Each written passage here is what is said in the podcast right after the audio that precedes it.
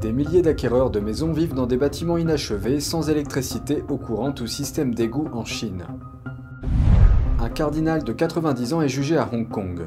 L'affaire est liée à l'aide humanitaire qu'il a offerte au mouvement pro-démocratique de la ville en 2019. Les États-Unis vendent des armes à Taïwan mais ne les livrent pas. Deux responsables cherchent à rattraper le retard. Bienvenue dans Regard sur la Chine. Des milliers d'acheteurs souffrent de la crise immobilière du pays et vivent dans des structures inachevées, surnommées immeubles en décomposition. Ils n'ont généralement pas d'électricité, pas d'eau courante, des ascenseurs qui ne fonctionnent pas et pas de système d'évacuation des eaux usées. Au cours des six derniers mois, le foyer de Madame Chu a été une chambre avec seulement un lit recouvert d'une moustiquaire, quelques objets de première nécessité et des bouteilles vides éparpillées sur le sol. Elle vit dans une tour d'habitation qu'elle a achetée il y a environ trois ans dans la ville de Guilin, dans le sud-ouest de la Chine.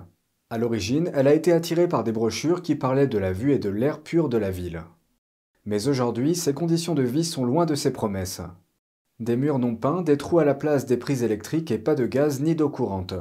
Chaque jour, elle monte et descend plusieurs volets d'escalier en portant de lourdes bouteilles d'eau, remplies par un tuyau d'arrosage extérieur. Comme il n'y a pas d'eau chaude, pas d'eau et pas d'électricité, nous attendons que l'eau du tuyau soit réchauffée par le soleil, puis nous nous lavons les cheveux. Chu a acheté son appartement de deux chambres à coucher début 2019 pour environ 60 000 euros, environ un an après le début de la construction par son promoteur. En juin 2020, le même bien immobilier a fait la une des journaux après qu'un tribunal a accusé sa société mère de collecte de fonds illégale. Il a saisi des propriétés d'une valeur de 48 millions d'euros, dont un certain nombre d'appartements ou Vichu.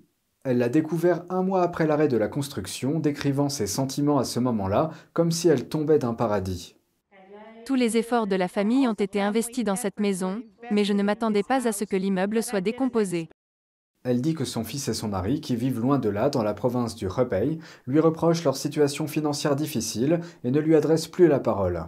Elle n'a nulle part où aller à part son appartement inachevé et espère que le gouvernement de Guilin interviendra pour l'aider dans cette impasse. Chu et une vingtaine d'autres acheteurs vivant dans le complexe du comté de Xiolan partagent désormais des toilettes extérieures de fortune et se réunissent pendant la journée autour d'une table et de bancs dans la cour centrale. Ils font partie d'un mouvement d'acheteurs de logements dans toute la Chine qui ont emménagé dans ce qu'ils appellent des appartements décomposés. Certains dans l'espoir de faire pression sur les promoteurs et les autorités pour qu'ils les terminent, d'autres par nécessité financière. Depuis la grave crise de la dette en 2021, des milliers d'autres acheteurs se sont retrouvés dans la même situation lorsque des promoteurs à court d'argent ont fait faillite ou ont abandonné des projets en péril.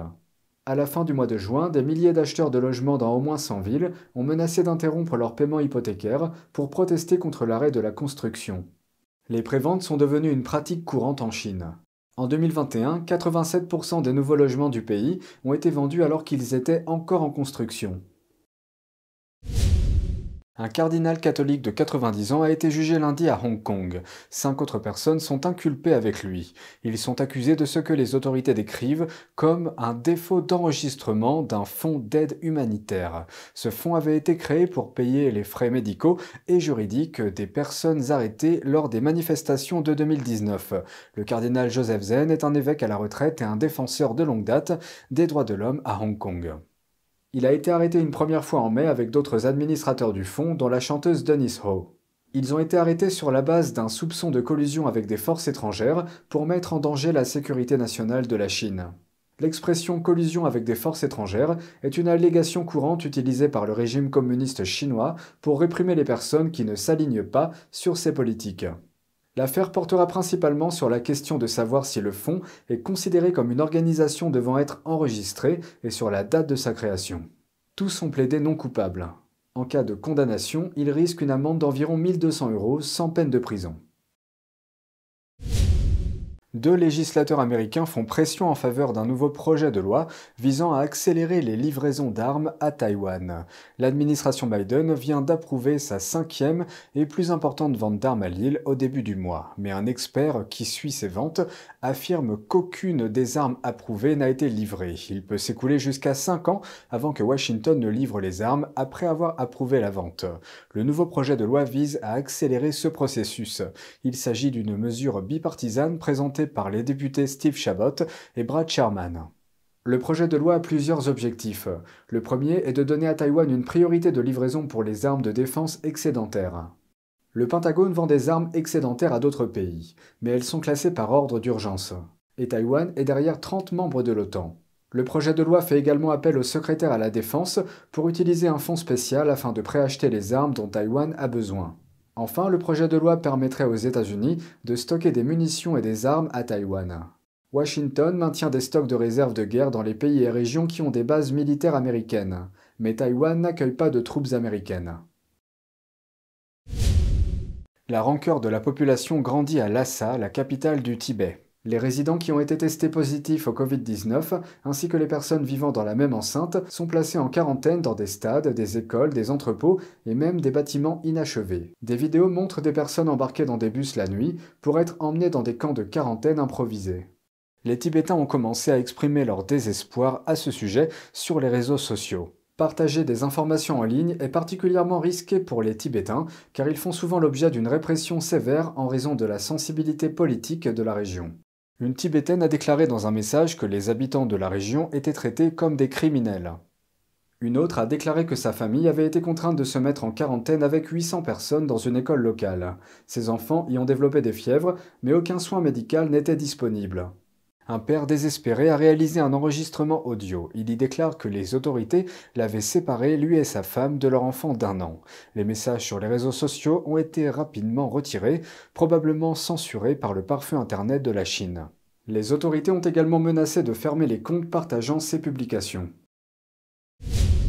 Les mesures de confinement de la Chine frappent des régions au-delà du Xinjiang et du Tibet, où vivent principalement des minorités ethniques.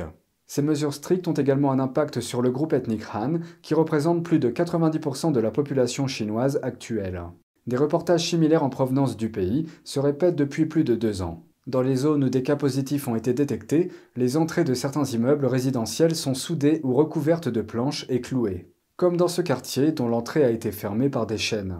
Sans la clé, personne à l'intérieur ne peut sortir de l'enceinte. Des dizaines de bus ont également été vus transportant des résidents vers des centres de quarantaine au milieu de la nuit. Cette vidéo provient de la ville de Guiyang. Et dans la même ville, un bus s'est renversé sur une voie rapide tard dans la nuit la semaine dernière, tuant plus de 20 personnes. Le bus était rempli de personnes enregistrées comme ayant eu des contacts rapprochés avec des patients atteints du Covid-19. C'est tout pour aujourd'hui, merci d'avoir suivi Regard sur la Chine. On se retrouve demain pour une nouvelle émission. Prenez soin de vous et à bientôt.